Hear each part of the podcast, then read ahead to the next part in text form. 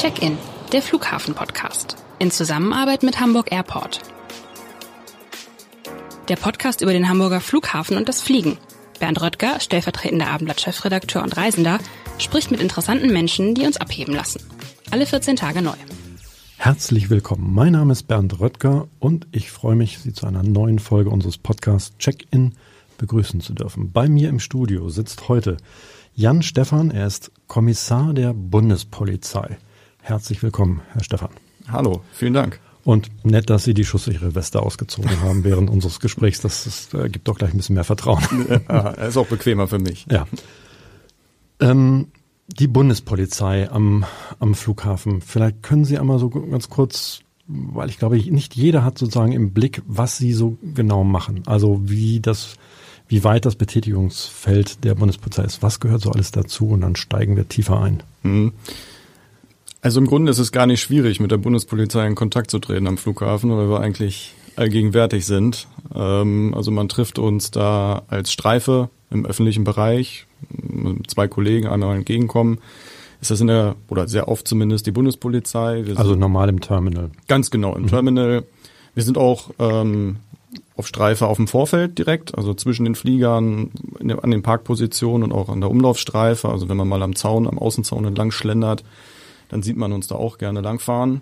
Da kontrollieren Sie dann, ist der Zaun noch in Ordnung, klettert jemand drüber oder was auch immer, ne? Genau, macht sich da keiner dran zu schaffen, mhm. sind irgendwo ja, Löcher, also Manipulationsspuren ähm, zu sehen, genau. Und dann sind wir auch an der Luftsicherheitskontrolle, ähm, wo wir dann die Fachaufsicht ausüben über die ähm, Kontrollkräfte, die Luftsicherheitskontrolle machen und auch noch an der Grenzkontrolle, ähm, wo wir die Ein- und Ausreisekontrollen machen. Also wir sind in den großen Bereichen Luftsicherheit und Grenzkontrolle ähm, viel zugegen und ähm, dann am Hamburger ähm, Flughafen haben wir dann auch noch einen kleinen Bahnhof. Da sind wir dann auch noch. Da haben wir auch noch eine Zuständigkeit. Stimmt, das ist ja auch gleichzeitig, Bundespolizei ist ja auch ähm, Bahn. Ne? Genau, richtig, richtig. Das ist so ein, ja, ist ja der ehemalige Bundesgrenzschutz, der, wo dann die Bahnpolizei vor vielen, vielen Jahren drin aufgegangen ist. Das heißt, diese Zuständigkeit ist immer noch gegeben. Hier am Hamburger Hauptbahnhof haben wir auch viele Kollegen im Dienst und ähm, wir am Flughafen sind eben auch für unseren kleinen Haltepunkt zuständig. Ja, da kann man uns auch treffen. Und sozusagen, dass das die Bundespolizei macht, hängt irgendwie, man fragt sich ja, okay, warum macht das nicht die Hamburger Polizei? Hamburger Flughafen, Hamburger Polizei. Das hängt zusammen auch mit dieser, mit dieser Historie. Genau. Richtig. Also das ist ja so ein gewachsenes Produkt, kann man ja fast sagen. Also richtig, normalerweise ist Polizei Ländersache. Wir haben ja ein föderales System mit äh, vielen verschiedenen Bundesländern und jeder hat ihre eigene Polizei. Ähm, und dann gibt es eben noch eine ja, Sonderpolizei, kann man sagen, heißt es offiziell die Bundespolizei, ehemaliger Bundesgrenzschutz. Ja, und wir sind dann für speziellere Aufgaben zuständig, wie eben den Bundesgrenzschutz, Luftsicherheitsaufgaben, bahnpolizeiliche Aufgaben. Richtig. Wenn es nicht irgendwelche Agreements gibt mit anderen Sicherheitsbehörden, dass die die Aufgaben wahrnehmen. Das gibt ganz seltene Fälle, da ist das der Fall. Gibt auch einen Flughafen, wo die Landespolizei die Aufgabe der Bundespolizei macht ähm, oder der Zoll an den Häfen unsere Aufgabe wahrnimmt. Aber bei uns am Flughafen in Hamburg ist alles so, äh, wie es sein soll. Wie es sein soll, genau. Ähm, also da sind wir für die Bereiche, die bei uns im Bundespolizeigesetz stehen, auch äh, zuständig und nehmen die auch wahr, die Aufgabe. Jetzt, bevor wir tiefer einsteigen in die, ähm, in die einzelnen Themen, ähm, die Sie gerade so mal, haben Sie einen Überblick gegeben, ähm, wie wird man Kommissar der Bundespolizei? Klingt ja erstmal irgendwie, Kommissar klingt schon mal super. Mhm. Das wollten Sie wahrscheinlich schon immer werden. Weiß ich nicht, viele, viele Jungs wollen ja irgendwie, ne, wollen ja Polizist werden. Sie haben es sozusagen dann äh, realisiert. Wie wird man das? Ja, also ich habe in der achten Klasse damals ein Schülerpraktikum gemacht bei der Polizei, bei der Landespolizei Niedersachsen, also in Hannover. Und äh, das fand ich so faszinierend das hat so viel Spaß gemacht und eigentlich ist das da schon der Wunsch dann gewachsen, Polizist zu werden. Und ähm, dass es am Ende die Bundespolizei geworden ist, ja, war ein bisschen Abwägungssache. Ähm, ist halt sehr vielfältig, die Bundespolizei. Also neben dem Ganzen, was man am Flughafen alleine schon machen kann, mit der bahnpolizeilichen Komponente, Bereitschaftspolizei gibt es noch, gibt sehr viele Möglichkeiten, auch im Ausland eingesetzt zu werden. Mhm. Ja, also die ähm, Botschaftsschutz Ähm, ah, ja. Da sind wir zuständig. Ähm, wir haben Grenzunterstützungsbeamte im Ausland. Wir haben Dokumentenvisumsberater in den Botschaften, die für bis fünf Jahre äh, ins Ausland gehen mit Familie und allem drum und dran. Waren Sie mal im, im, im Ausland? Nee. Ich war, ich war dienstlich nicht im Ausland. Nee, ich war. Also privat natürlich. Privat schon, ja, gerne. Ja, Reisen auch, die Faszination am Reisen schrumpft nicht, auch wenn man am Flughafen tätig ist. Ähm, ja, nee, aber selber, aber dienstlich war ich nicht. Ähm, ich war Bundespolizei, bundesweit einsetzbar, ein paar Jahre in München am Flughafen, bin dann später nach Hamburg gekommen. Ja, und Kommissar wird man durch ein Studium bei der Bundespolizei. Das dauert drei Jahre als Einsteiger für mich, weil ich vorher mittleren Dienst war, Polizeihauptmeister. Ähm, waren es dann zwei Jahre, zwei Monate, weil das nennt sich Aufstieg vom mittleren in den gehobenen Dienst. Das war dann ein bisschen kürzer, weil so die Basisausbildung, die brauchte ich dann nicht mehr. Ich wusste schon, was die Bundespolizei macht und Klar. wo sie so eingesetzt ist, hatte ich schon ein bisschen Erfahrungswerte. Ja, und so kann man dann Kommissar werden. Und da sind Sie jetzt relativ frisch, wenn ich das äh, richtig mitbekommen habe. Ähm, kann man noch gratulieren, ne? Dankeschön. Ja, ein Monat, äh, ein guter Monat. Ja, das, genau. das ist das ist noch in der Tat frisch. Ja. Äh, fängt man denn da so, vielleicht für mich als, als, ähm, als Polizeilein, einmal fängt man dann direkt bei der Bundespolizei an, macht da seine, seine Ausbildung oder kann man auch wechseln von der Landespolizei zur Bundespolizei und umgekehrt? Ähm, man kann wechseln, ja. Ähm, wird auch immer mal wieder gemacht. Aber man fängt bei der jeweiligen Polizei an, wo man dann auch tätig werden will. Mhm. Also ich bewerbe mich bei der Bundespolizei und bin dann auch direkt da, später nach der Ausbildung oder dem Studium dann eingesetzt. Ähm, wenn ich wechseln möchte, kann ich mich bewerben bei den anderen Polizeien oder ich finde einen Tauschpartner, der zur Bundespolizei möchte und ich wechsle dann zu der jeweiligen Landespolizei. Das ist auch möglich, ja. So ein okay. Dienstherrenwechsel. Ähm, Gibt es auch Tauschbörsen für ähm, alles Mögliche. Ja. Okay, also einfach nur in, äh, Interesse halber. Mhm. So, ne, steigen wir jetzt mal in die, äh, in die unterschiedlichen ähm, Bereiche ein. Ähm, ich glaube, das, was die meisten Hörerinnen und Hörer, ähm, ja, woran die meisten denken bei der, bei der Bundespolizei, das sind die Sicherheitskontrollen, ähm, wo sie ja im Grunde genommen sozusagen, das müssen wir vielleicht nochmal näher beschreiben, da stehen ja nicht, meistens jedenfalls nicht direkt ähm, Bundespolizistinnen und Polizisten genau an der, an der Kontrolle, sondern sie sind eher im Hintergrund Richtig. und haben da sozusagen ähm, ja, also eine Firma beauftragt oder, ein, genau. oder einen Dienstleister. Wie, wie funktioniert das und ähm, ja, vielleicht können Sie sozusagen auch mal aus erster Hand Tipps geben, ähm, was man da eigentlich, wie kann man das alles ein bisschen beschleunigen? Mm, ja. ja, genau. Also zunächst sind wir ja zuständig für die Sicherheit des zivilen Luftverkehrs. Ähm, also das ist unsere Aufgabe der Bundespolizei. Und da fällt logischerweise dann auch die Luftsicherheitskontrolle drunter, weil jeder, der in den Sicherheitsbereich will, muss irgendwie kontrolliert werden und diese Sicherheitsstandards, die EU-weiten Sicherheitsstandards erfüllen. Und ähm, das machen diese Kontrolltätigkeit, die machen wir nicht selber, sondern ein Dienstleister. Ähm, wir haben da, also das gibt auch das Luftsicherheitsgesetz her, dass man Leute ähm, beleiht die dann eben tätig werden, diese Kontrolle. Also Beleit heißt eigentlich aus meinem Deutscher, sie beauftragen. Ja, genau. genau. Genau, sie nehmen diese eine hoheitliche Aufgabe wahr ähm, und ähm, das macht eben ein Sicherheitsdienstleister dann und wir üben die Fachaufsicht aus. Ähm, das bedeutet, dass wir gucken, dass das alles, die, dass die Abläufe so ablaufen, ja, ähm, wie das vorgesehen ist, dass ähm, falls es aber auch bei der Kontrolle Probleme geben sollte, Unstimmigkeiten zwischen dem kontrollierenden äh, Personal und dem Reisenden, dass wir dann dazukommen und dann Entscheidungen treffen. Zum Beispiel, also das Simpleste ist, darf jetzt dieses Taschenmesser mit oder nicht? Ähm, und dann Entscheidungen treffen, falls das gefordert ist, dass es eben nicht mit darf jetzt beispielsweise und dann ja, entweder das Gewahrsam aufgegeben wird oder man läuft noch schnell zum Check-in-Schalter, checkt es noch ein oder gibt es dem eine Person mit, die einen gebracht hat, äh, zum Flughafen gebracht mhm. hat lässt es sich per Post, also schickt es sich selber per Post oder schließt es ein oder was auch immer man äh, dann damit machen möchte. Mhm. Ähm, wie muss man sich das vorstellen? Steht da immer irgendwie im Hintergrund ein Bundespolizist ähm, bere quasi bereit, um diesen diversen äh, ja, Kontrollschaltern, ähm, sage ich jetzt mal?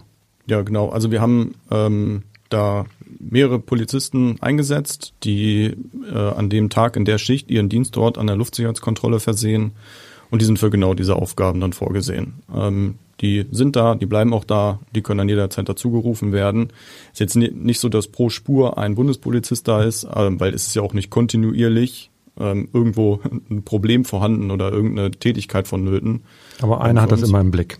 Definitiv, es gibt immer eine äh, mindestens eine Führungskraft auch da und dann ähm, diverse ähm, ja, Kollegen, die dann, äh, die er koordiniert und einsetzt und ähm, ja, die sind dann immer verfügbar, wenn dann irgendeiner Kontrollspur es irgendwie äh, ja für uns relevant wird dann. Mhm. Also kann man demnächst, also wenn man mal wieder sozusagen äh, da unterwegs ist, darauf achten, da steht noch irgendwo jemand, der hat, äh, der hat da ein genaues Auge drauf. Was sozusagen vielleicht sozusagen, vielleicht liegt Ihnen das auch mal am Herzen, ähm, was können die Passagiere tun, damit es schneller geht?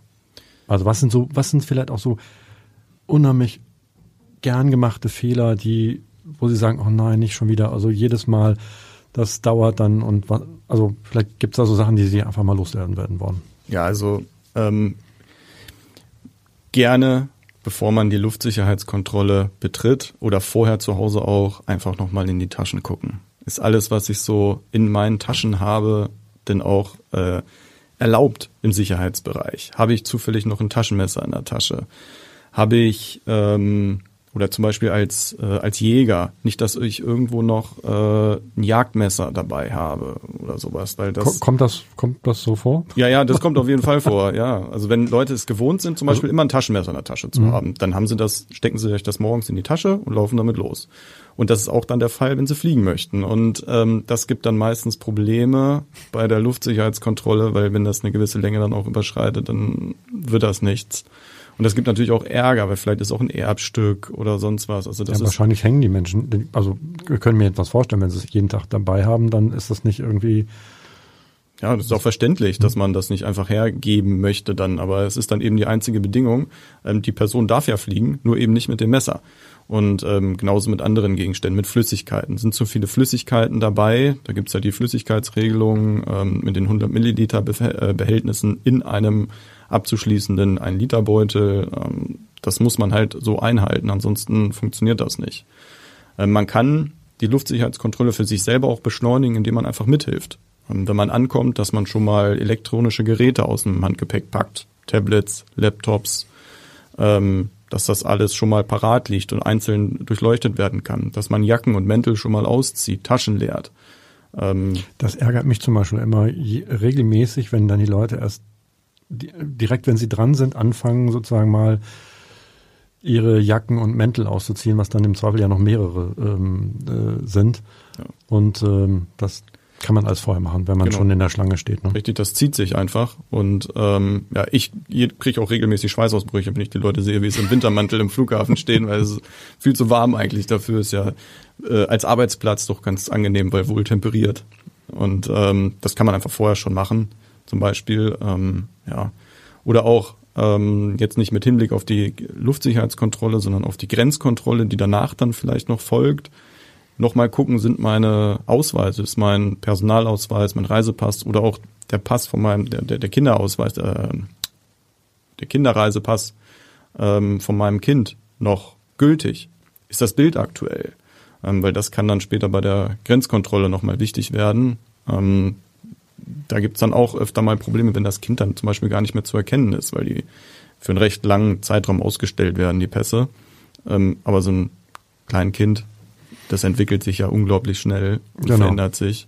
Und dann ist es für uns an der Kontrolle unfassbar schwer nachzuvollziehen, ist das jetzt wirklich das Kind, das vor mir steht, auch das, was in dem Ausweis abgebildet ist? was machen Sie dann? Ja, Im besten Fall redet das Kind mit uns und äh, reagiert dann auch und hat nicht Angst vor uns, wenn wir fragen, du, äh, ist das deine, deine Mama, dein Papa? Darfst du, fliegst du freiwillig mit? Ist das alles okay hier? Bist du das da auf dem Bild?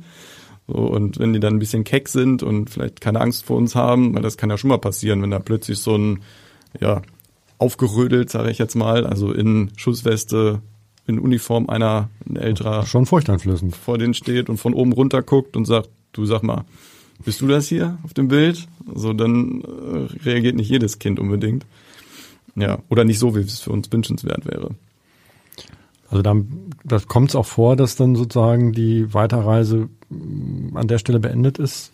Gibt's wahrscheinlich auch, ne? Ja, gibt's auch. Ähm, schwierig ist es immer und es tut uns auch immer sehr, sehr leid dann, ähm, wenn da zum Beispiel geteiltes Sorgerecht ist. Ähm, wir müssen dann, wenn jetzt, ähm, fragen wir auch nach, wenn jetzt nur ein Elternteil mit dem Kind vor uns steht, ähm, wo denn das andere Elternteil ist und ob das Bescheid weiß. Und wenn das alles nicht abgestimmt ist, wenn wir nicht wissen, dass es sich jetzt nicht vielleicht um, also es könnte ja auch eine Kindesentziehung sein. Und das habe ich persönlich auch schon gehabt, ähm, dass eine Mutter mit ihrer Tochter, für die sie nicht das Sorgerecht hatte, äh, sich in den Libanon absetzen wollte. Und ähm, da war das Glück, dass sie auch im polizeilichen Fahndungssystem ähm, ausgeschrieben war, die Tochter, ähm, zur Ingewahrsamnahme. Dementsprechend ist mir das sofort aufgefallen und ähm, ja, dann ging es an dieser Stelle natürlich dann nicht weiter, weil die Mutter das wohl schon mehrfach versucht hatte, das Kind eben aus Deutschland in den Libanon ähm, ja, zu bringen.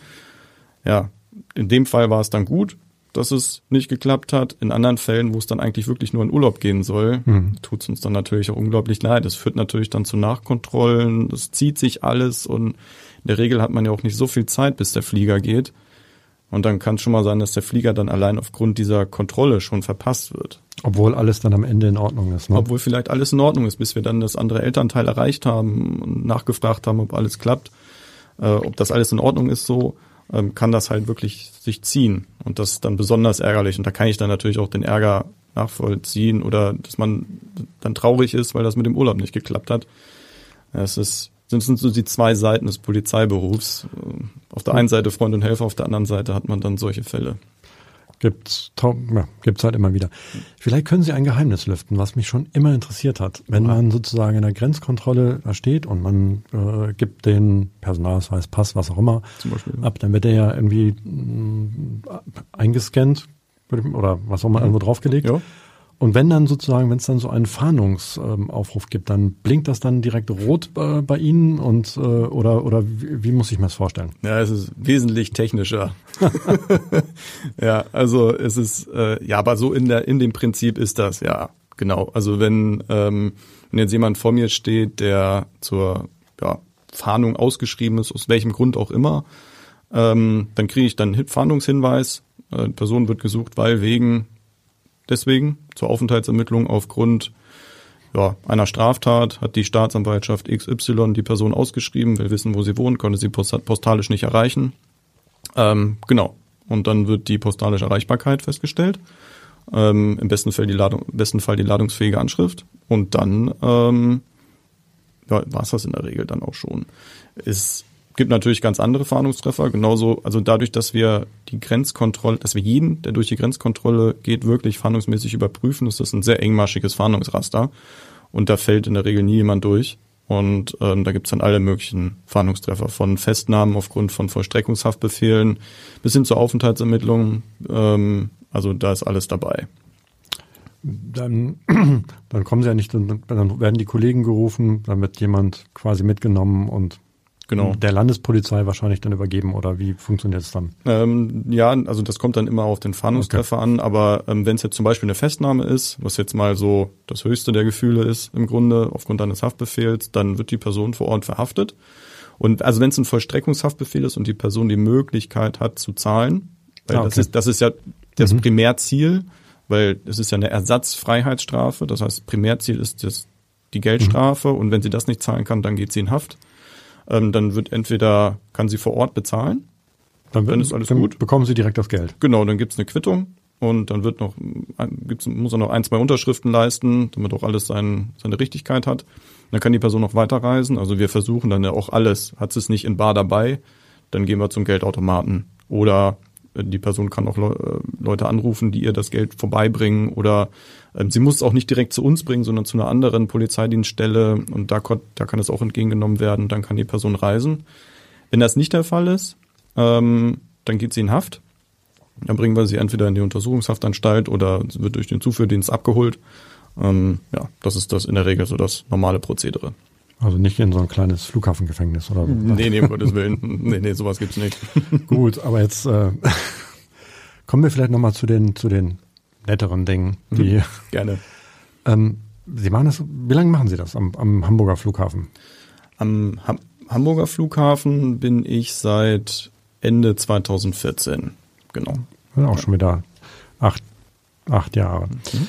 Ähm, Gibt es da so, so Dinge, an die Sie, wo Sie sagen, ah, daran denke ich besonders, das waren so besonders kuriose, besonders witzige Dinge, die man einfach nicht vergisst? Mhm. Also das ist ja das Schöne an so einem Job, wo man viel mit Menschen zu tun hat. Äh, es passieren so viele Sachen, die man nicht erwartet. Man trifft auch total viele interessante Leute. Also Hamburg, die Hamburger prominenten Szene ist ja auch relativ dicht. Also da trifft man auch alles Mögliche äh, an Leuten von, wer fällt mir spontan ein, äh, den Klitschkos über HP Baxter, ähm, die Stones, als sie hier waren. Das war sehr cool. Ähm, ist alles mögliche dabei. Diverse. Haben Sie dann direkt ein Autogramm bekommen? Oder? Nein, nee. äh, tatsächlich, also da ziehe ich mich dann auch ein bisschen dann dienstlich dann noch hinzugehen und sagen, hey, kann ich mal hier, bitte, ne? Mick Jagger, wie sieht's aus? Nee. Ähm, oder ja, so in die Richtung oder diverse Staatsgäste. Als wir den G20-Gipfel ja hatten, sind ja alle über den Flughafen oder die meisten hier eingeflogen. Da hat man einige gesehen. Aber es passieren auch so viele kuriose Sachen, wo man einfach, also man kann sich da nicht unbedingt darauf vorbereiten. Ne? Gerade in der Sicherheitskontrolle, wenn Leute versuchen, ein Samurai-Schwert durch die Sicherheitskontrolle zu kriegen. Wie kommt man auf die Idee? Ja, weiß ich nicht. Ähm, also das war natürlich sehr das muss doch überall, das muss doch gleich überall piepsen und was auch immer, oder? Ja, also das, das sehe ich schon aus 100 Meter Entfernung, was da, dass derjenige, der da in der Schlange steht, mit dem Gegenstand eventuell ein Problem kriegt und als er es dann wirklich ausgepackt hat, das war in so, ein, so Tücher gewickelt, das war wohl auch sehr wertvoll. Ähm, ja, aber das kriegt man natürlich nicht mit äh, in Sicherheitsbereich und in Flieger. Das funktioniert nicht. Oder ähm, oder auch so lustige Sachen. Da waren halt, also man man denkt da bei der Luftsicherheitskontrolle immer an Flüssigkeiten ähm, mhm. Aber eigentlich heißt es Liquids and Creams, also auch ähm, ja, Cremen beispielsweise mhm. oder cremeartige Lebensmittel. Und da, das ist schon lange her, äh, da fiel auch ähm, eine Person auf, die relativ viele Schokoküsse dabei hatte.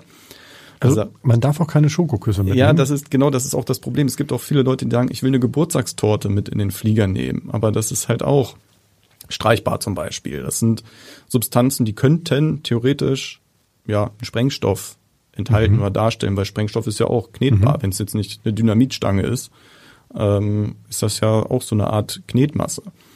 Ja, und die Person hat dann, als wir dann erklärt haben, dass sie die, jetzt diese Schokoküsse nicht mitnehmen darf, ähm, bei der festen Überzeugung, dass wir ihr das ja nur untersagen, weil wir die selber essen wollen. Na logisch. Völlig oder? klar. Ne? Und äh, hat die dann vor Ort alle verputzt. Er sagt, ihr kriegt die nicht. Wie viel waren? Wie, also es waren bestimmt zehn, zwölf Stück. Also ja. ich, wir haben schon daneben gestanden, gedacht, müssen wir einschreiten, nicht, dass sie sich hier, dass sie da doch schlecht. stehen. Ich habe schon gedacht, die übergibt sich da und ähm, sowas Ähnliches hatten wir dann auch mit äh, einem Herrn mit einer Wodkaflasche, die er nicht mitnehmen durfte, der sie auch vor Ort direkt in einem Zug geleert hat. Dem ging es allerdings wirklich schlecht dann am Gate. Der hat das auch nicht mehr auf den Flieger geschafft. Das hat dann irgendwann durchgeschlagen. War keine gute Idee. War keine gute Idee. Nee, nee. Und dann gibt's halt äh, auch wirklich, also das ist ja dann noch lustig, irgendwie, zumindest das mit den Schokoküssen. Aber dann ja. gibt's noch ganz abstrakte Fälle wie ein, ähm, das war ein Fall, der endete dann am Ende in einer sehr guten Zusammenarbeit mit dem Zoll. Da ging es um einen, ich glaube, es war ein Kubaner, der ein, also ein, ein, ein Voodoo, ähm, ja, Mensch, wie auch immer, ähm, der daran geglaubt hatte, dass halt Kräfte von Tieren auf Menschen übergehen und hat deswegen eine Schildkröte dabei gehabt und hat die sich in die Hose gesteckt und wollte, dass diese Schildkröte verstirbt und die Kraft dieser Schildkröte, der halt magische Kräfte in seiner Religion zugesprochen wurden, dass diese Kraft auf ihn übergeht. Mhm. So, und da fiel er dann an der Luftsicherheitskontrolle mit auf. Und da wurde dann auch der Zoll hinzugezogen und dann wurde ihm erklärt, dass das so nicht richtig ist. Und die stand auch noch unter Atemschutz, wenn ich mich recht erinnere. Und ja, die lebt jetzt mittlerweile bei Hagenbeck. Ah, okay. Glaube ich. Also zumindest ist das, was mir der Kollege vom Zoll mal erzählt hat, dass sie sie ja. da äh, unterbringen wollten. Gut, dann ist es ja für die Schildkröte in dem Fall ähm, gut ausgegangen. Ja, Gott sei Dank. Also das ist ja ein Schicksal, da kann sie, glaube ich, ganz gut mit umgehen. Ja. Ähm, aber das sind so Sachen, da fragt man sich am Ende des Tages, was habe ich heute eigentlich wieder erlebt?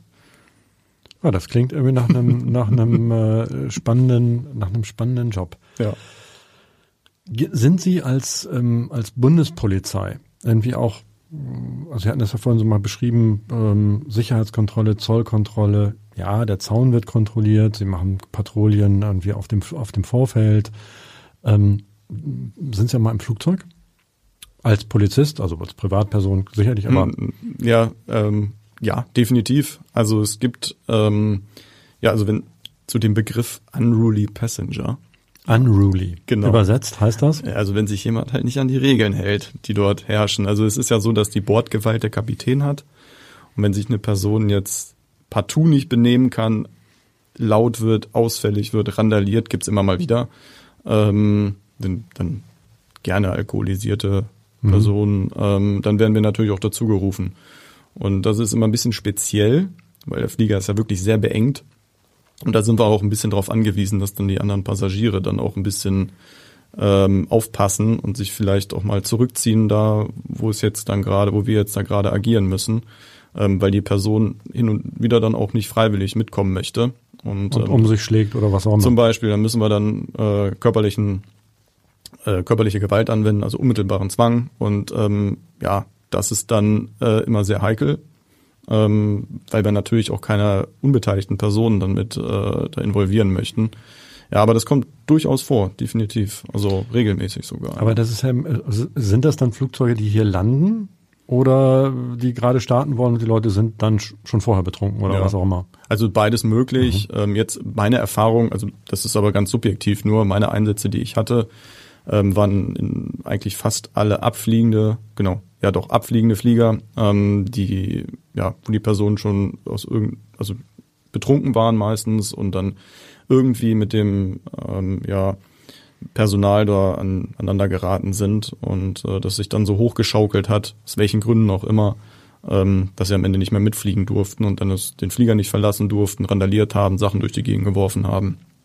Was natürlich auch was auch dazu führt, dass andere Personen nicht mehr fliegen wollen. Wenn jetzt Personen mit Flugangst es endlich in den Flieger geschafft haben und mhm. sitzen und oh Gott, jetzt geht's bald los und dann ist nochmal Randale, hatten wir es auch schon, dass gleich noch drei, vier Leute ausgestiegen sind und gesagt haben, nee, ich fliege ja nicht. Kann, ja, vielleicht geht's dann einfach auch, auch rein, rein mental, ja. rein psychisch nicht, ähm, dass genau. man dann, äh, ja, dann da noch startet. Richtig. Ja, das klingt irgendwie äh, ja nach ähm, nicht so gut auf jeden Fall, um es mal so zu sagen. Ja, das ähm, ist die andere Seite des ja. Polizeiberufs, ne, okay. wo man dann neben Freund und Helfer dann eben nochmal durchgreifen muss, kräftig. Gut, wir hoffen wir, dass es nicht zu oft vorkommt. Nein. Ähm, Sie hatten vorhin irgendwie, als wir, ähm, als wir hier ins Studio gekommen sind, irgendwie auch noch was, was ich total spannend fand, äh, kurz was erwähnt, dass Sie quasi eine gemeinsame Wache haben mit der Hamburger Polizei. Ähm, die findet man im Terminal direkt an den, an den Sicherheitskontrollen oder irgendwie so da in der Nähe wahrscheinlich oder was? Genau, die ist ziemlich zentral in der Nähe der Sicherheitskontrolle ähm, im öffentlichen Bereich, also da kann jeder hin. Ähm, Anlaufpunkt für alle möglichen Belange.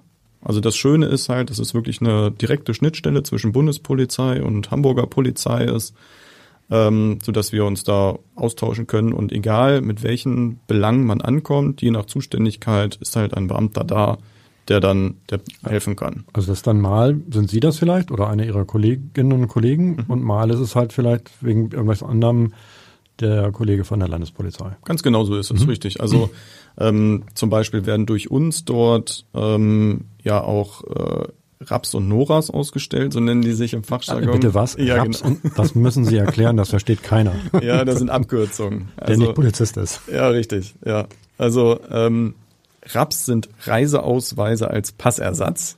Aha, ja, okay. Genau, die werden ähm, für deutsche Staatsangehörige ausgestellt, die jetzt beispielsweise kurz vorm Abflug feststellen, mein Personalausweis ist abgelaufen. Was mache ich denn jetzt? Ich brauche den aber, um in dem Land, oder mein Reisepass braucht den aber, um äh, in das Land, in das ich will, einzureisen. So, und dann ähm, ja, haben wir die Möglichkeit, so ein Dokument auszustellen, was dann in Anführungszeichen die Gültigkeit verlängert, obwohl wir dieses Dokument nicht wirklich verlängern können. Das ist nicht unsere Aufgabe, dann haben wir keine Zuständigkeit, aber wir können diesen RAP ausstellen. Und ähm, wenn der anerkannt ist in dem Zielland, dann kann die Person damit dahin reisen. Ähm, nur halt eben nicht mit, nur mit diesem abgelaufenen Reisepass. Also dann bekommt man, dann nimmt man seinen alten Reisepass und bekommt dazu irgendwie noch eine genau. Bestätigung, dass das weiterhin gültig ist. Das gilt wahrscheinlich nicht für alle Länder. Nee, genau. Das ist, jedes Land kann das anerkennen oder eben nicht. Mhm. Ähm, das ist ganz unterschiedlich. Also theoretisch kann man dann sozusagen, obwohl man das Glück hat, bei Ihnen gelandet zu sein und Sie könnten was ausstellen, heißt es, nee, in das Land kommen sie damit nicht rein. Genau, also wir haben, da gibt's ähm, Listen für, das können wir vor Ort direkt recherchieren, ob es überhaupt möglich ist, in das Land damit zu reisen. Ähm, dann werden natürlich noch ein paar Überprüfungen durch uns durchgeführt, ähm, weil das ist ja auch nur für den Notfall. Ähm, es gab es aber auch schon, dass eine Person einfach jedes Mal ankam, weil sie nicht wollte, nicht zur ähm, ja, Passbehörde wollte und sich einen neuen Pass ausstellen lassen wollte. Kam jedes Mal an und sagte, ich hätte gerne hier so ein Ersatzdokument, bitte. Ja, und dafür sind wir dann ja auch nicht zuständig, weil wir wollen uns ja dann um Leute kümmern, für die es wirklich ein Notfall ist äh, oder ja, ein Versehen ist und nicht Absicht. Mhm. Also das und man kann aber, es kann ja auch sein, dass man irgendwie sagt, okay, ja, der, ich habe den Pass nicht, der ist nicht abgelaufen, sondern ich habe ihn verloren mhm. auf dem Weg zum Flughafen. Gibt es dann auch noch eine Chance? Ja, also man kann auch da einen RAP ausstellen. Man braucht aber, wir brauchen trotzdem natürlich einen Beweis, wer die Person, die vor uns steht, eigentlich ist. Und wir können ja nicht einfach nur blind dann ein Dokument ausstellen. Ja, es handelt sich hier um Heinz wie Müller. Das funktioniert nicht. Ähm, wir brauchen trotzdem äh, einen Identitätsnachweis. Und das gleiche ist die andere Abkürzung der NORA, das ist ein Notreiseausweis. Mhm. Äh, das ist dann eben für äh, nicht deutsche Staatsangehörige. Und man muss auch dazu sagen, es kostet beides Geld, ähm, ist beides eine Gebühr, ist jetzt nicht viel, ähm, nicht so viel wie beim Reisepass, aber ähm, kostet halt was und dauert auch im Moment. Also es ist jetzt und man hat vielleicht auch das Pech, dass zehn Leute vor einem stehen, die das gleiche Problem haben, wenn man ankommt an der Wache. Also man sollte sich nicht drauf verlassen, nee, wenn, wenn man nicht. wenn man denn den Flieger mitbekommen äh, Richtig. will. Okay. Man muss ja dann von dort aus noch durch die Sicherheitskontrolle, ähm, wenn man schon eingecheckt ist, oder vielleicht auch vorher noch dahin und dann noch gegebenenfalls durch die Grenzkontrolle und dann zum Flieger und das wird dann eventuell schon knapp alles. Das können wir, das können wir, aber das sind zum Beispiel auch so Sachen, die ähm, ich jetzt persönlich nicht wusste. Aber bislang habe ich auch keinen Pass ähm, ver vergessen oder verloren oder ja. meistens. Sie waren, auch immer, sie waren auch immer gültig. ähm, aber es ist eine inter interessante in, in Information, ähm, mhm. dass es sozusagen im Notfall so eine Möglichkeit auch noch gibt und die kann ja dann durchaus das eine oder andere Mal, mal helfen. Definitiv, ja. Wenn Sie nicht irgendwie die Sicherheitskontrolle beaufsichtigen mhm. oder Not, Noras und Raps ausstellen oder die Zäune kontrollieren oder das Vorfeld, äh, ähm, die Sicher Sicherheit auf dem Vorfeld sorgen, ähm, dann sind Sie auch mal auf zwei Rädern unterwegs, haben Sie vorhin kurz erwähnt. Und das finde ich, ist, da können wir noch kurz, das können wir noch kurz anschneiden, um sozusagen zu, vielleicht einmal so zu schauen, okay, da, mir sitzt hier nicht nur der, also der Kommissar gegenüber, sondern auch, ähm, da ist auch ein Mensch. Ja. Der, ne? Genau. Und ähm, Sie sind begeisterter Motorradfahrer, das stimmt. erwähnten Sie. Ja, kurz. richtig. Ja, genau, ja. Ich habe eine, eine in Anführungszeichen kleine Harley. Andere Harley-Fahrer würden äh, komisch gucken wahrscheinlich mit der Sportstar. Ähm, genau, eine, eine kleine mattschwarze Iron 883, mit der bin ich gerne unterwegs. Genau. Ähm, ja, das ist die zweite Seite. Wir sind ja nicht nur Polizist und laufen in Uniform rum, sondern wir haben ja auch noch äh, eine Persönlichkeit und ein Privatleben. Ja, und da bin ich, privat bin ich dann gerne ähm, in den etwas wärmeren Monaten äh, mit der Harley unterwegs. Wo fahren Sie dann so hin? Auch alles Mögliche. Gerne mal spontan, auch einfach mal in die Stadt. Ähm, aber gerne auch einfach mal raus, einfach mal bisschen über die Landstraßen knattern, äh, ganz entspannt, ähm, wo auch immer hin, auch mal einfach Richtung Küste hoch und ein bisschen da entlang. Ähm, in der Regel einfach nur mal so ein Tagestrip oder für ein paar Stunden einfach nur, um mal sich ein bisschen bisschen runterzukommen, was anderes und zu den sehen. Wind, den Wind um die um die Ohren sausen lassen. Richtig, so ein bisschen genau in, in der Regel ganz entspannt, schön mit 80 über die Landstraße. Äh, das ist so mein, mein Fahrstil dann. Ähm, ja, das macht Spaß. Da kann man runterkommen. Ich persönlich kann da gut runterkommen. Kann ich bestätigen. Ja, sehr gut. ja, und als echter Hamburger muss man natürlich auch segeln. Ne? Also das, äh, Sie segeln auch?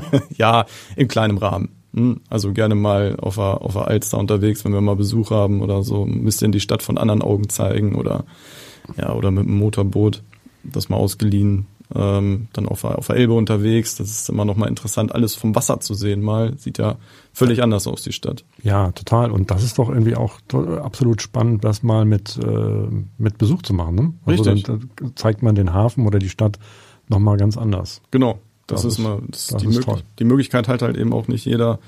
Ähm, da mal, wenn man keinen eigenen, wenn man keinen keinen Schein hat dafür ähm, oder keinen kennt, Ähm, gerade wenn Besuch kommt, ähm, dann äh, kann man das ganz gerne mal machen. Kam bisher immer gut an. Das, das kann ich mir sehr gut, das kann ich mir sehr gut vorstellen. Ja. Vielen Dank. Also so soweit. Also ich, zum Abschluss. Ähm, erstmal, erstmal sozusagen vielen Dank für das interessante Gespräch. Aber zum Abschluss vielleicht gibt es noch irgendwas, was Sie wirklich als sozusagen nochmal als Bundespolizist, nicht als Motorradfahrer und hm. nicht als Segler und, und, und Motorbootfahrer ähm, unseren Hörerinnen und Hörern mitgeben wollen, wo sie sagen wollen, ne, wenn ihr reist, ähm, noch ein Tipp, den ihr, den ihr beherzigen ähm, solltet, den ja, also ähm, vieles hatten wir ja schon, besprochen, äh, mhm. schon angesprochen, gerade mit den Gegenständen, die man dabei hat, dass man bei der Kontrolle mithelfen soll, damit es schneller geht ähm, die Gültigkeit der Grenzübertrittsdokumente ähm, ja, überprüfen, bevor man fliegt, ähm, aber auch jetzt nicht nur guckt, was habe ich in den Taschen, sondern habe ich das überhaupt, ähm, da muss ich das, was ich jetzt im Handgepäck habe, überhaupt im Handgepäck dabei haben, denn das ist natürlich im Reisegepäck kann man ja auch jede Menge Sachen äh, transportieren, die ich im Handgepäck nicht dabei haben darf. Ähm, oder vielleicht muss ich, brauche ich überhaupt Handgepäck? Weil das muss nicht kontrolliert werden. Da werde nur ich kontrolliert an der Sicherheitskontrolle und äh, da werden da werden ihnen aber leidvolle, ähm, ich sag mal Reisende sagen, naja, bei dem Handgepäck weiß ich wenigstens, dass es ankommt. Das stimmt, ja, das ist richtig, das ist so ein Faktor. Ja, das kann ich auch nachvollziehen. Ähm, das ist so ein bisschen die, äh, ja, das macht es halt so schwierig, ne, wenn genau. ähm, an an der Stelle. Genau und ich ähm, würde mich auch freuen, wenn dann die Reisenden bedenken, dass es an Flughafen halt ein hoch ähm, kompliziertes, verzahntes Konstrukt ist, wo Sicherheitsbehörden ineinander greifen, wo Abläufe vom Flughafenbetreiber, Sicherheitsunternehmen, Luftfahrtunternehmen ineinander verzahnt werden, dass das nicht immer alles funktionieren kann. Ähm, dass das hier und da mal hakt und mal Sand ins Getriebe kommt. Aber alle immer bestrebt sind, dass die Leute fliegen und gut ankommen und gerade in stressigen Jahreszeiten zu Hauptreisezeiten, dass man nicht zu viel, also man braucht jetzt nicht sechs Stunden vor Abflug ankommen, weil dann behindert man die, die in zwei Stunden fliegen, ähm, aber genug Zeit einplant, ähm, dann ist das für alle stressfreier und in der Regel alle darauf, die Personen, die oder am Flughafen arbeiten, darauf hinarbeiten, dass man fliegen kann und keiner einem was Böses will. Wenn alle mit miteinander arbeiten, dann funktioniert das auch. Also auch nicht, wenn sie das Samurai-Schwert wegnehmen. Das ist auch nichts Böses. Das ist auch nicht böse gemeint. nee, das ist also am Ende sozusagen nochmal ein eindringlicher Appell, irgendwie ähm, äh, wirklich Verständnis zu haben für die, ne, ähm, für das, was da halt irgendwie gemacht werden muss und ja, auch ein bisschen entspannt zu sein, oder? Also Richtig. es kann auch mal was nicht klappen, ja, aber das ist, ähm, das kommt irgendwie halt vor, wenn so viele Menschen ja auf einen, Haufen, verreis, auf einen Haufen sind und da verreisen wollen. Genau. Wollen. Ja, das ist nun mal so. Also es sind viele Reisende, die privat da sind, Geschäftsreisende, die routiniert sind, die Privatreisenden vielleicht nicht unbedingt. Ähm, ist vielleicht ein fremder Flughafen, sonst fliege ich von woanders. Dann bin ich natürlich auch nervöser, ist völlig klar, weil ich mich nicht auskenne. Das ist alles nachvollziehbar. Äh, völlig in Ordnung, aber einfach nochmal durchatmen und dann äh, schaffen wir das alles. So, genau. Und jetzt können Sie auch noch einmal durchatmen, bevor Sie die schusssichere Weste wieder anziehen. Und ich bedanke mich ganz herzlich für das, äh, für das äh, interessante Gespräch. Ja, gerne. Und ich hoffe, unsere Hörerinnen und Hörer haben da doch noch äh, genauso viel gelernt wie ich irgendwie am Ende. Vielen Dank, Herr Stefan. Gerne. Wiedersehen. Tschüss. Weitere Podcasts vom Hamburger Abendblatt finden Sie unter abendblatt.de slash podcast. Dort finden Sie auch alle Informationen zu unserem Podcast Newsletter.